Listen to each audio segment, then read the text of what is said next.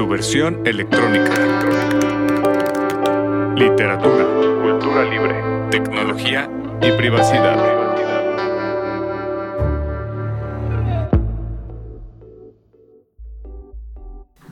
Bienvenidos al segundo episodio de Su versión electrónica, donde hablaremos de edición independiente partiendo de una pregunta, ¿independiente de qué? Y para eso está conmigo Hacklip, quien ha trabajado como editor diseñador para instituciones culturales y universidades, y el resto en proyectos independientes cercanos al libro, la edición digital y el acceso al conocimiento, entre ellos el intento de montar una biblioteca dentro del Hackerspace Rancho Electrónico de Ciudad de México. Y después, junto a Perro Tuerto, quien eventualmente yo espero esté también participando en este podcast, ofreciendo talleres de digitalización llamados Miau, y a partir de ahí creando redes en otros proyectos biblioeditoriales en Latinoamérica. ¿Cómo estás, querido Hackliff? Hola, todo bien. Un gusto aterrizar en, este podcast y listo para, para dialogar sobre la independencia editorial. Pues primero que nada, muchas gracias por aceptar la invitación. Y antes de dedicarnos a lo que nos convoca este día, déjame darle a nuestro público una buena noticia. Y es que el semáforo rojo nos ha permitido imprimir esta semana y desde febrero ya tendremos impresos de Noches de Té Verde, que es la novela de Hugo Roca Jaular, de la que hablamos el episodio anterior, y de Anarquismo y Edición como base de un proyecto político, que es el ensayo de donde nació todo esto y donde hablo mucho de edición independiente y que bueno, hoy nos trae aquí a ti y a mí para echar un rato el coto. De hecho me gustaría partir desde ahí. ¿Cómo definirías tú, desde tu experiencia, la edición independiente?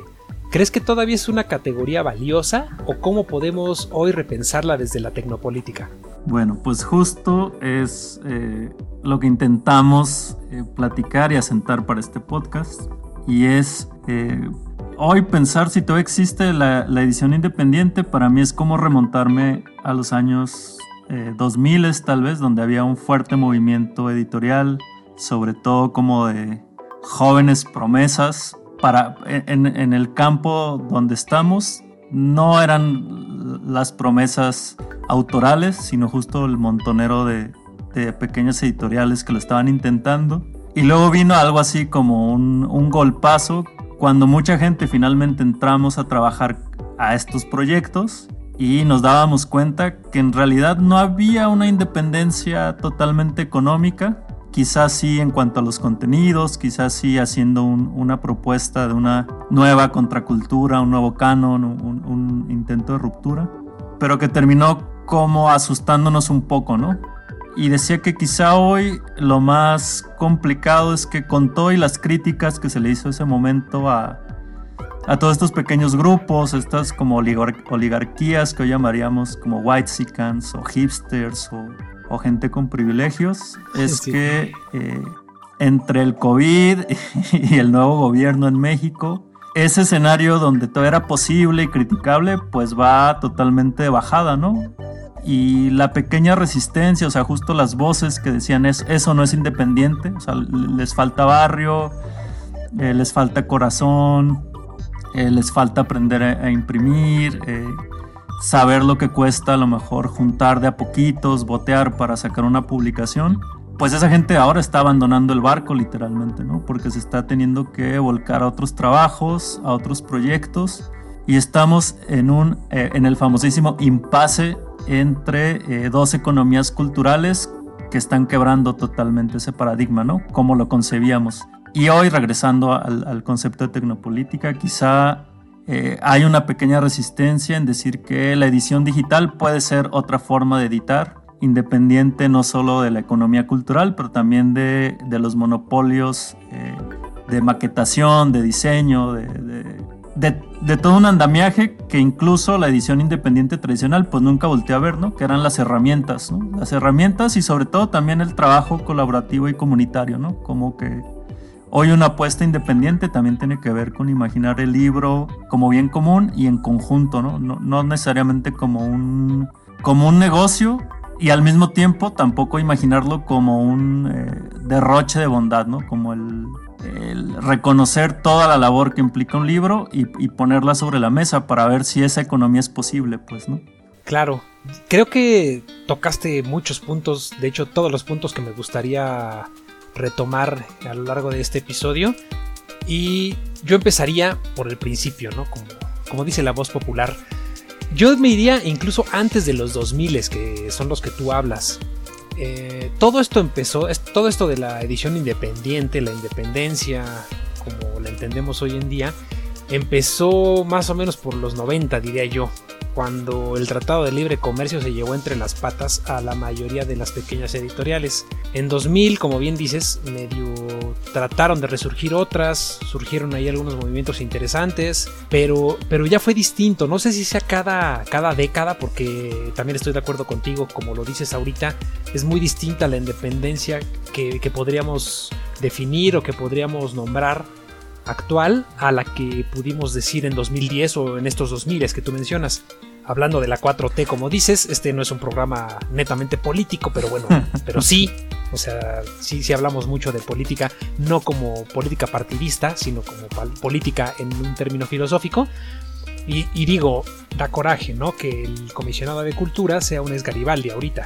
Y no hay cómo hacernos para otro lado. O sea, vivimos en esta realidad y todo eso hace, hace que México sea una, pues un lugar muy particular para, para hablar de todo esto, para hablar de independencia y para hablar de tecnopolítica también, como, como, bien lo mencionas, que creo que, bueno, lo platicábamos un poco antes de salir al aire, es un, un término complejo, un término no tan bien definido, eh, tal vez ambiguo. ¿Tú cómo dirías, cómo podrías definir la tecnopolítica? Uy, pues. Eh, sí, de tu, ronco pecho, no te espantes. pues tener una visión menos ingenua sobre la tecnología prácticamente y conectar eh, como fenómenos bien claros que a veces no son tan claros. Es decir, que las grandes empresas de tecnología tienen un montón de dinero, poquísima legislación y prácticamente un alcance internacional con aplicaciones eh, de un uso bastante cotidiano, aplicaciones, programas, eh, aparatitos, cuyas cajas eh, siempre están sonriendo, ¿no? Es como siempre parecen herramientas útiles, bonitas, que van a resolver problemas y que a veces hay que, meterles preguntas, ¿no? O sea, como, bueno, ¿y mi información para dónde va? De dónde vienen las piezas que construyeron este celular, eh, esto cotiza en la bolsa, se jode alguna comunidad en el mundo. Eso es la tecnopolítica, ¿no? Como ponerle signos de interrogación a las cosas eh, muy cotidianas eh, que están en casa, oye, que ya son como compañeros digitales, digamos, pero además empezar a navegar en temas como eh, granjas de servidores, eh, criptografía, como nuevas palabras que nos hacen a su vez develar nuevas preguntas. Pues, Claro, de acuerdo. De hecho, bueno, creo que todos sabemos a qué empresa te refieres, ¿no? Con las cajitas sonriendo. Y pues sí, ¿no? Es una de las empresas que, que nos facilita muchas cosas, pero también hace mucho mal en el mundo, ¿no? Por esta otra parte. Hay un debate interesante ahí de, de la tecnología. Em, que no es neutra, que, hay un, objetivo ahí muy claro de las personas que lo desarrollan, normalmente en el norte político, perdón, en el norte geográfico, que es donde se desarrollan, que aquí en el sur, en Latinoamérica, por ejemplo, bueno, México geográficamente hablando es norte, políticamente no estoy tan seguro, pero respiramos y vivimos esa tecnología de una manera distinta. Eh, decía que es un, debate abierto actualmente, que no es tan neutra como a veces nos dicen, o podría ser neutra si le damos ese giro de Riviano, ¿no? Eh, de que es neutro porque incluso lo que está pensado para hacer bien o mal, específicamente, podemos darle la vuelta y usarlo para todo lo contrario.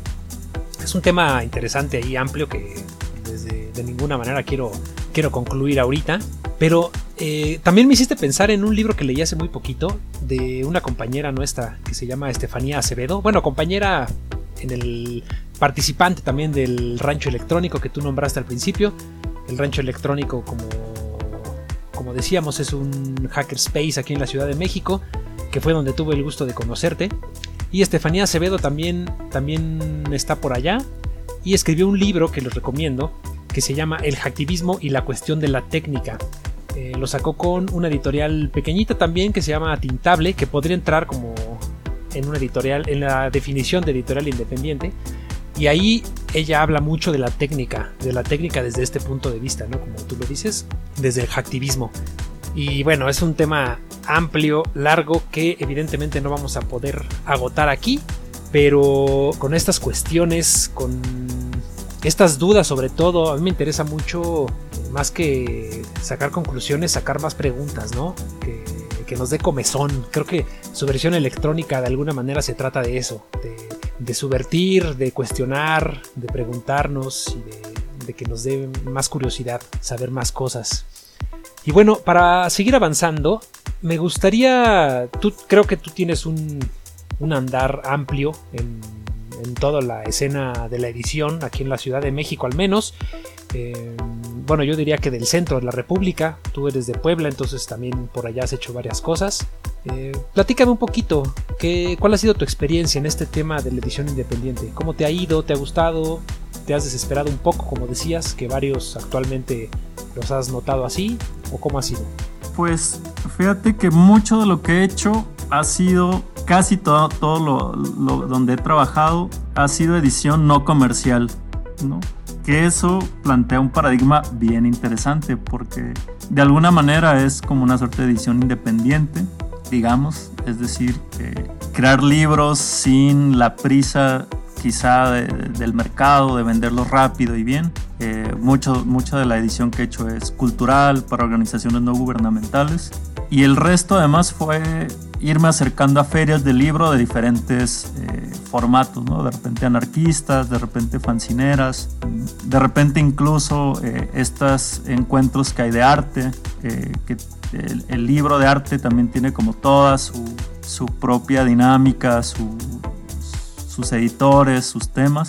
Y pues nada, sí, o sea, pienso en especial en este momento en, como en estos pequeños colectivos que surgieron. Yo decía, decían los 2000 no porque los 90 no, no me significaran, sino porque en ese entonces pues a lo mejor yo iba a comprar y no entendía muy bien qué, qué podía ser la edición independiente, ¿no? O sea, te acercas, compras el libro, te da gusto que exista, pero quizá en ese momento pues no, nunca me, me, me dio picazón, como dices. Eh si eran independientes o no. Eran, eran libros raros, eran atípicos, tocaban temas diferentes, ¿no? Pero algo que siempre, yo creo que como también un vicio de, imaginar la edición independiente es pensar que la gente solo como solo consume un tipo de publicaciones, ¿no? Entonces, yo me acuerdo que a lo mejor iba a una feria de fanzines, pero antes pasaba al Sanborns y me compraba las letras libres. Claro y después, no sé, iba a la, a la Gandhi y a buscar el último de Alfaguara, así con devoción. Y, y, es como una economía repartida, ¿no? Es como subirte al metro y ir viendo a quién le das tus moneditas, ¿no? Si al que canta, si al que, si al que, yo qué sé, toca el acordeón. Pero al final del día eh, son como economías compartidas, ¿no? Son como gustos, es como un librero es como la suma de lo independiente con lo eh, canónico así rancio mezclado con libros de viejo, ¿no? Que, que eso pues quién sabe si es independiente o, cascajo editorial o, no, no, sé dónde situarlo. Eh, además con todo lo que tienes que leer o quieres leer de la internet, entonces pues nada, pienso hoy en especial en, decía como en esta generación que sobrevivía apenas, quizá eh, imprimiendo, comprándose sus risográficas y sí, o sea, los últimos dos años han sido complicadísimos, ¿no? Porque en realidad mucho del, dinero que, cae a los proyectos no viene de la venta de los libros, ¿no? Viene de tener un empleo, viene de una beca, viene de que trabajes en un proyecto grandote y luego con ese proyecto pues metes un poquito de dinero a, tu proyecto chiquito, o sea, trabajarle a alguien más. Y jodidamente este ha sido como un sexenio que, que rompió todas las dinámicas culturales, ¿no? Que, que, no es que fueran buenas, pero digamos que siempre había un poco más de aumento al rubro de cultura, que a lo mejor se le iba a la oligarquía cultural de este país los grandes proyectos y tú terminabas como empleándote dentro de esos proyectos con pésimas eh, tratos laborales y, sin contrato ni nada, pero al final eso hacía que circularan como para todas partes, ¿no? Y hoy en especial, eh, como esa independencia que quizás es la más visible, la más bonita, la más tiernecilla, así como la de, ir al puestecillo de fanzines, a la feriecita, pues no sé, yo siento que no va a aguantar muy bien estos meses. En cambio, como las editoriales que eran robustas, no se me imaginó Almadía, Sexto Piso, Era, estas que tenían como buena onda, pero sus economías parecían bastante buenas, creo, no sé. Pues ahora ya le están empezando a entrar a como, como conceptos como crowdfunding o, en lo que vaya esto, ¿no? Como fondeadoras. Y entonces eso, o sea, decimos, al final es que todo se mueve a un lugar a la derecha, a la izquierda para abajo y la independencia está como en jaque, ¿no? Sí, estoy de acuerdo. Yo creo que hay un punto muy importante con el cual estoy de acuerdo contigo. Creo que mucho de la independencia pasa por el objetivo, por qué es lo que está buscando ese proyecto editorial en específico o un proyecto de cualquier otra cosa, ¿no? En algo más general. Como dices también, yo creo que todos, todos, todos, todos han pasado por dificultades económicas porque la realidad es que la cultura nunca ha sido tan buen negocio, ¿no? Yo creo que es buen negocio, yo creo que se puede vivir, pero es complicado, a lo mejor es más complicado que, que, la industria del entretenimiento o que la industria, no sé, farmacéutica o digo, hay muchas otras cosas que hacer, ¿no? Y la cultura siempre ha estado ahí, no creo que deje de estar, pero nunca ha sido como la más llamativa en cuanto, en cuanto a la economía. Y creo que el, objetivo es justamente lo que nos puede hacer pensar en ese tipo de, en esa independencia o de, o de no independencia incluso. Hay un, concepto que a mí me gusta mucho de un filósofo británico que se llama Sol Newman. Él habla de la lógica del lugar. Y él dice que muchas veces las revoluciones, eh, los procesos que pretenden cambiar algo, mover, quitar ciertas personas o ciertos puestos que no funcionan, eh, caen en esa lógica del lugar. Y la lógica del lugar, digamos que es un mal en el que en lugar de quitar, bueno, más bien de solucionar de raíz las cosas, lo que hace es quitar a una persona, al sujeto en el poder. Pero el lugar de poder, que es el que da la posibilidad a la lógica del lugar, no tuvo ningún cambio. Entonces, por ejemplo, en la primavera árabe es muy claro, ¿no? Lo que pasó.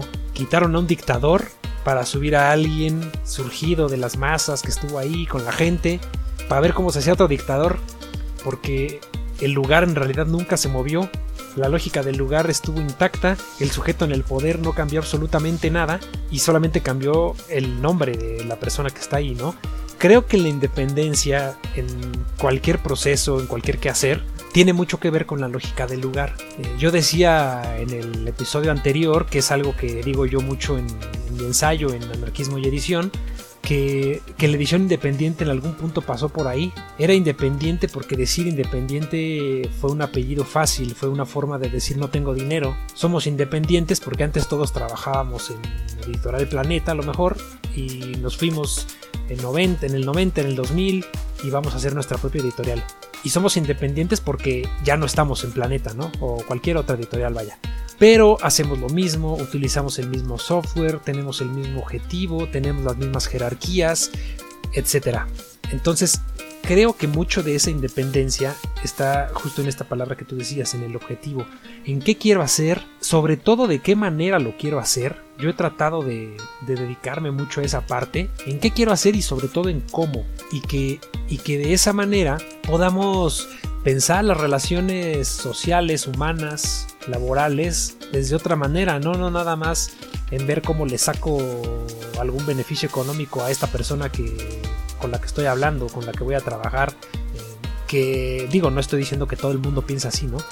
Pero a veces es muy común también que conozcas a alguien o que te propongan colaborar en algún proyecto y que se vea leguas, ¿no? Que están viendo nada más cómo te sacan más sin dar menos, que es mucho la lógica de los trabajos. Voy a pagar lo menos que pueda pagar para exigir lo más que pueda exigir, porque no hay de otra, entre comillas. Y creo, o, me gusta pensar, que la independencia tendría que estar parada ahí, tendría que estar apuntando ahí. No sé tú cómo lo veas, a lo mejor soy muy inocente. No, sí, o sea, yo pensaba, o sea, justo el tema de que lo independiente por muchos años fue reproducir el mismo modelo editorial, solo intentándolo. Era como hacer la banda de garage, ¿no? O sea, como el. Hagamos lo mismo, solo que a menor escala, con otros temas diferentes. Claro.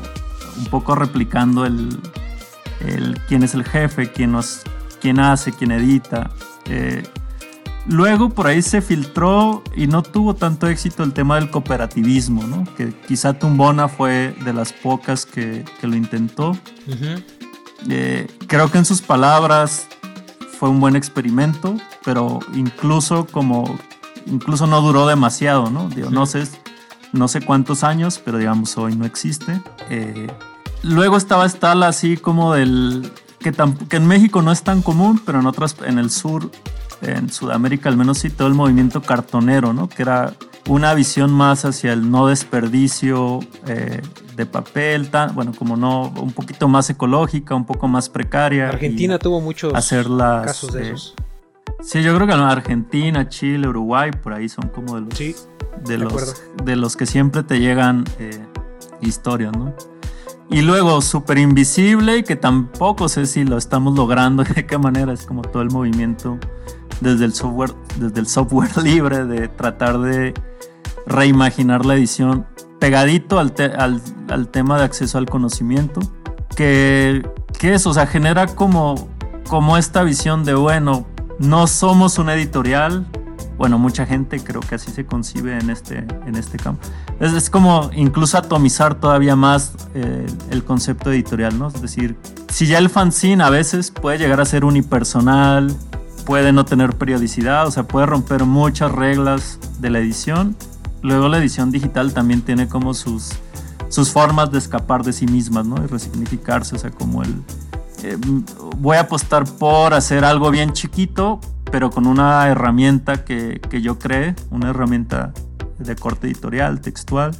Eh, y ese es como el gran experimento, ¿no? Lograr a lo mejor que tres palabras salgan en un PDF o en un formato otro a partir de una cadena eh, técnica bien diferente, ¿no? Y ese es como otro vicio, como otro divertimento de la gente que, que hoy sigue explorando lo independiente. Y de ahí yo creo que así la, la radicalidad que yo llegué alguna vez a ver y, y, bueno, creo que no necesariamente está reflejado en tu libro, así vívidamente como crónica, pero, pero las ferias anarquistas, un par que yo llegué a ir, era lo salvaje, o sea, era gente que estaba terminando de, recortar, de refinar el libro, prácticamente enfrente tuyo en lo que se secaba el pegamento, iban sacando los stickers. Eh, y eso para mí era como muy maravilloso, ¿no? Como el decir, bueno, también quizá, o sea, yo diría de, rápido podemos ser mal hechos e improvisados, pero también me refiero a como podemos eh, imaginar la producción en otros términos, ¿no? No esto de que llegues y esté la mesa servida y tú sonriendo y, atendiendo a la gente, sino evidenciar que pues muchos de estos proyectos se hacen en, horas libres, eh, a las carreras, eh, de madrugada, en las mañanas de los fines de semana y eso para mí también era muy bonito, ¿no? Esa independencia también del tiempo, ¿no? O sea, como el, lo que queda de la contracultura mezclado con, con lo que queda del, de, la, de la cultura del libro, ¿no? como dónde chocan esas dos posibilidades, ¿no? O sea, necear en que los libros, las publicaciones son importantes, al mismo tiempo que, que estar repensando todo el tiempo cómo hacerlas de otras maneras, ¿no? O sea, no solo en lo temático, sino también en cómo generas comunidad, eh, cómo invades un terrenito y ahí montas la feria, cómo a lo mejor cambias un fanzine por una cerveza. Eso para mí todavía sigue siendo como el donde sobrevive otras formas de publicar. No, sé si ahora le diré independiente o salvaje o como si como sobreviviente, pero bueno, yo vería por ahí y solo eh, afinar lo que decías al final que Quizá el gran riesgo de lo independiente por lo independiente sean los vicios de la gratuidad y, el salvajismo o el oportunismo entre oficios, ¿no? entre saberes, ¿no? como el, el, que tiene el proyecto y quiere que la ilustración le salga gratis, o, no sé, ¿no? Y hoy que también, y es muy difícil entender eso, cómo, cómo impacta lo digital, ¿no? o sea, cómo un pequeño sitio necesita un servidor, alguien que lo cree, que lo genere, y eso en la edición digital, o sea, cuando la gente pensamos en PDFs, en EPUBs, a veces pensamos como en, archivos en concreto y no en la infraestructura que sostiene que puedas bajar un librito, ¿no? Ya no digamos ni siquiera vendido, ¿no? El librito, sino incluso así en tu, en tu blog de los 100 libros piratas más bonitos.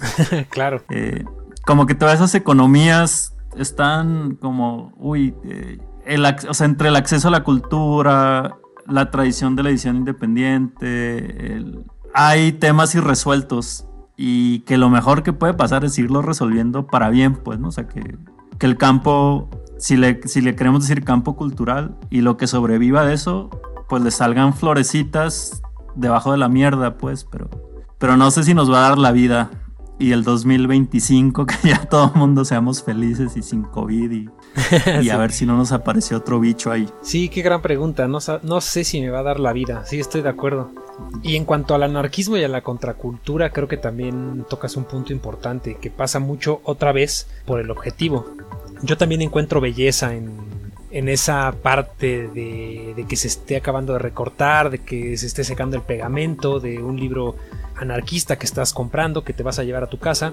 Yo hablo mucho en, en anarquismo y edición, evidentemente, hablo mucho de anarquismo. Eh, y mucho de mi esfuerzo es sacarlo de ese lugar común que lo relaciona con el desorden, con lo irreverente, que sí tiene mucho de eso, vaya, pero, pero también tiene una parte en donde a mí me gusta enfocarme más, que es la horizontalidad, la descentralización, la independencia, no nada más de económica, como hemos estado diciendo, sino de pensamiento, de procesos.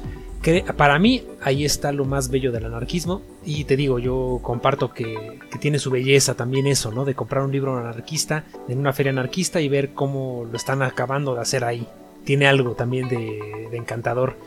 Que tiene obviamente todo que ver también con la contracultura también mencionabas, tú es la segunda vez que lo mencionas, haces un paralelismo con la música. Yo creo que también la música y la edición tienen mucho que ver.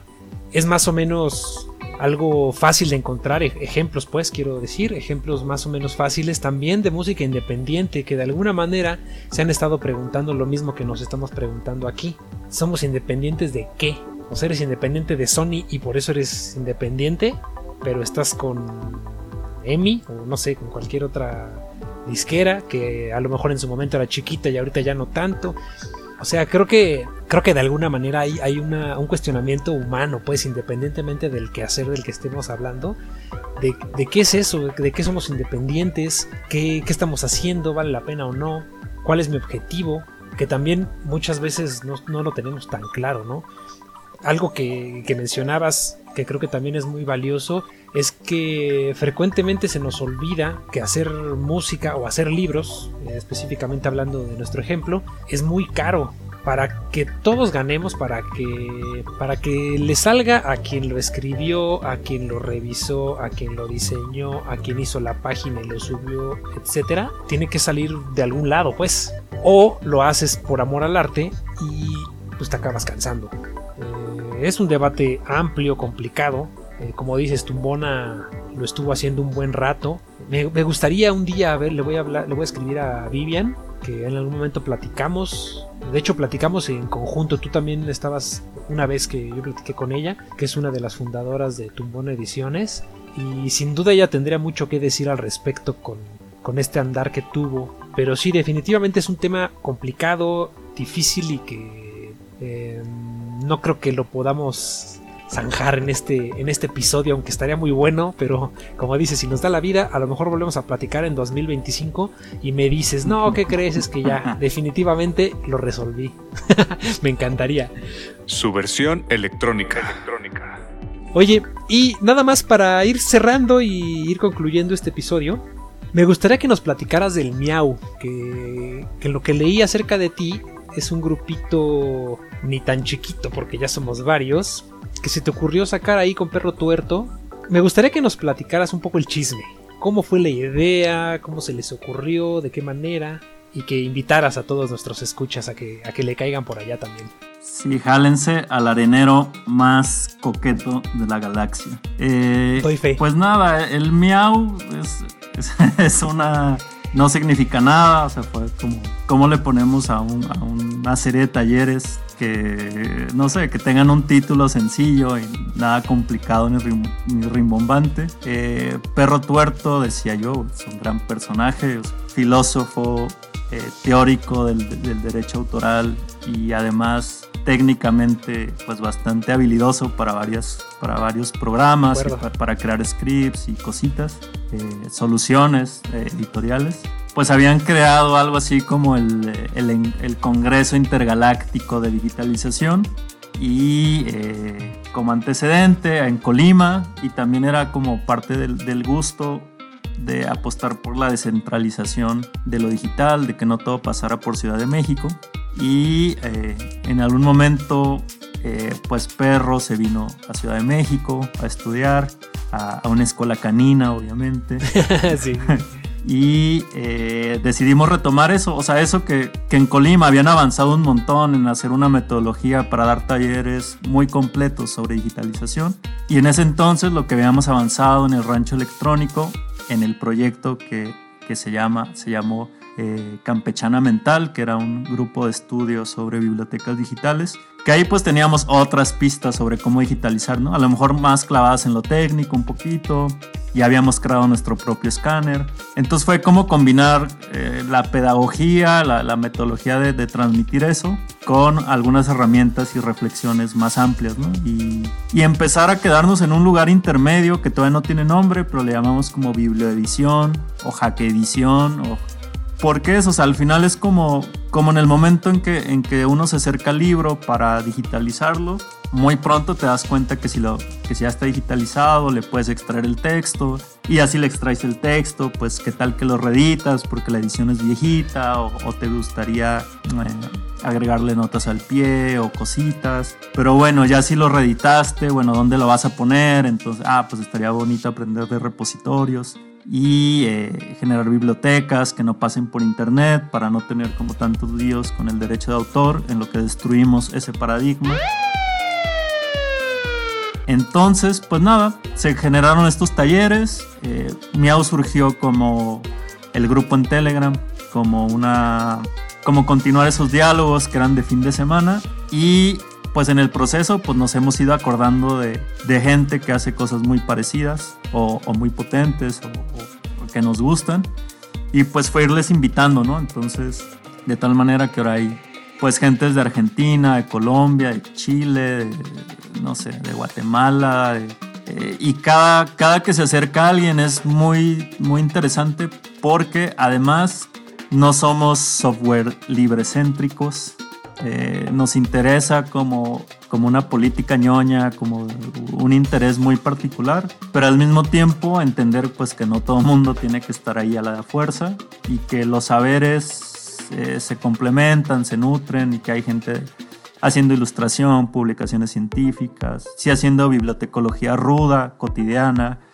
gente que hace edición digital, eh, ilustración, que están desde el campo del arte y entonces es como meter a un montón de gente ahí y ver qué pasa, ¿no? O sea, que, de repente qué dudas puede tener alguien que no conoce software libre y de repente qué dudas de alguien que es muy bueno en Linux puede tener sobre impresión eh, tradicional, ¿no? Y ya, pues es mezclar conversaciones y, que las cosas sucedan. En el camino, pues también es como colindar con otras eh, comunidades bastante parecidas, al menos en, los ánimos, en las búsquedas, como Grafoscopio. Hay toda una comunidad de Calibre, eh, hay comunidades de LaTeX, como, y están todas conviviendo en Telegram, ¿no? En simultáneo, ¿no? O sea, luego como que hasta se repiten los, los chistes y los memes, porque ves en un canal y te, si está buena la información, aparecen los otros tres o cuatro en los que estás ahí asomándote y pues eso, eso más o menos es el miau, como una suma de saberes, rescatando lo que decíamos al inicio, desde una visión tecnopolítica, eh, agregándole además eh, todo el tema de qué puede ser una convivencia digital sana. Eh, y a veces eso pasa por temas de género, de pues también de buen trato, ¿no? O sea, como, como ir limando todas las violencias eh, y competitividades de las propias comunidades de software. Que es muy tradicional. Y pues eso, es, y eso y, lo que sucede en la semana, como desde el meme a la pregunta, al debate, eso es lo que pasa ahí en el miau. Sí, está bien bueno y ya para concluir me gustaría cerrar con una reflexión que tiene todo que ver con el miau y con tu esfuerzo de hecho. Traficantes de Sueños, que es una editorial española de Madrid específicamente, que has servido de inspiración para muchas de las cosas que personalmente yo he hecho y que veo que también hemos hecho por acá, algunas personas más. En algún momento alguien de ahí de traficantes me dijo que ellos se dieron cuenta estando allá que era más importante en ese momento encontrar canales de, de distribución fuera de las grandes empresas que son unas mafias por varios sentidos era más importante encontrar canales de distribución que seguir produciendo libros, porque en realidad la gente seguía escribiendo, la gente seguía produciendo. El problema es que no tenían dónde mostrarlos porque tenías que pasar por caja. De alguna manera creo que el Miau es un esfuerzo de eso, de, encontrar canales alternativos de diálogo y estoy totalmente de acuerdo contigo y doy fe. Creo que ha sido un buen lugar para, para discutir, para platicar, para construir conocimiento desde varios desde varias latitudes, para empezar, y desde varios supuestos, desde varios programas. Hay quienes estamos más inclinados al software libre, pero hay quienes editan con lo que la tradición editorial, entre comillas, dice, y creo que ha sido una gran mesa de diálogo ahí. Nos pueden encontrar, bueno, pueden encontrar el Miau en Telegram como arroba Miau 2018, ¿no? Me parece. Sí, se quedó en el tiempo el Miau, ese fue el año en que lo abrimos, así que va a cumplir tres. Ajá, ya sea arrobita miau 2018 y algo les aparecerá ahí. Y si no hay, contactan a Babel y seguro los reenvían. Exacto. Y de hecho, ¿a ti cómo te encuentran? Tú estás, bueno, veo que eres muy activo en Twitter, ¿no? Creo que te pueden encontrar fácilmente por ahí.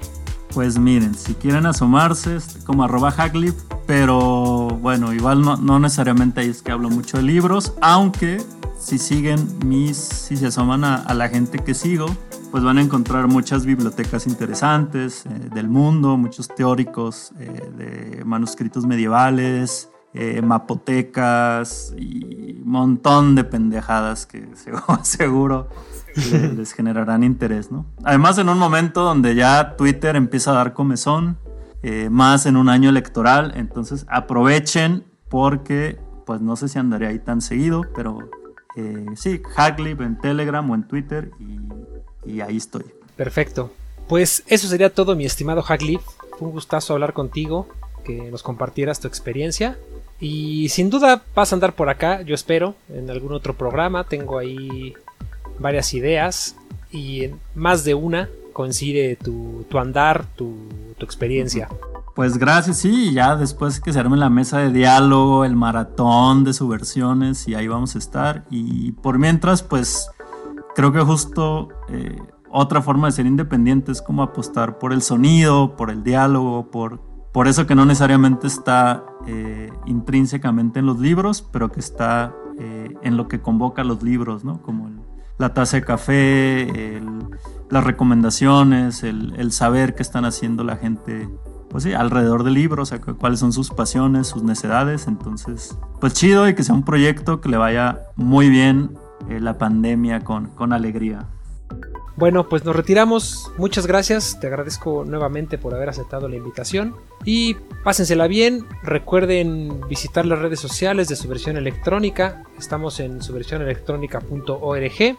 Estamos en Twitter también como arroba elec. En Mastodon como arroba electrónica arroba mstdn.mx.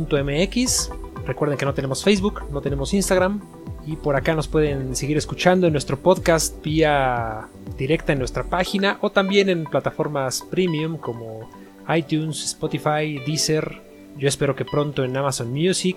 Y la cosa es que ustedes lleguen como prefieran, que la decisión esté en ustedes. Y pues muchas gracias y nos vemos la próxima. Hasta luego. Su versión electrónica. Literatura libre, tecnología y privacidad.